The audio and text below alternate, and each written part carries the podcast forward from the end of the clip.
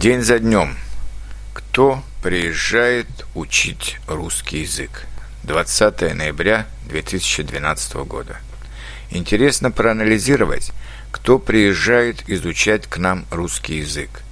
У России неплохие экономические связи с Германией, поэтому процентов 40 студентов – это начинающие бизнесмены из этой страны. То есть здесь чисто практический интерес. У студентов из других стран – более разнообразные интересы. Иногда они связаны с работой. Например, у нас учился полицейский из Нью-Йорка, который работает в русском квартале на Брайтон-Бич, и ему важно знать русский язык для работы.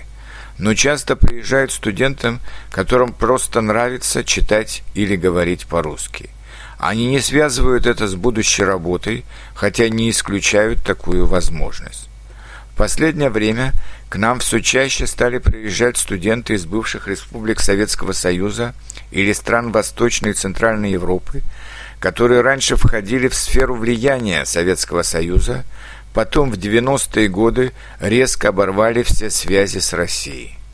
Но сейчас эти страны понимают, что никуда не уйти от большого соседа, а поэтому интерес к русскому языку в этих странах вновь возрастает – Например, у меня в этом году были студенты из Литвы, Латвии, Эстонии, Словакии, Польши и Венгрии.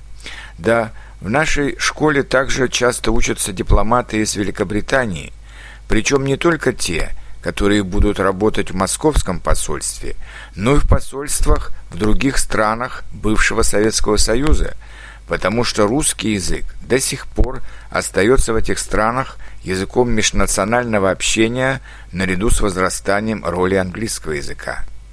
Возраст студентов самый разнообразный, от 16 до 80 лет, а по половому признаку 60% девушки и женщины, 40% мужчины.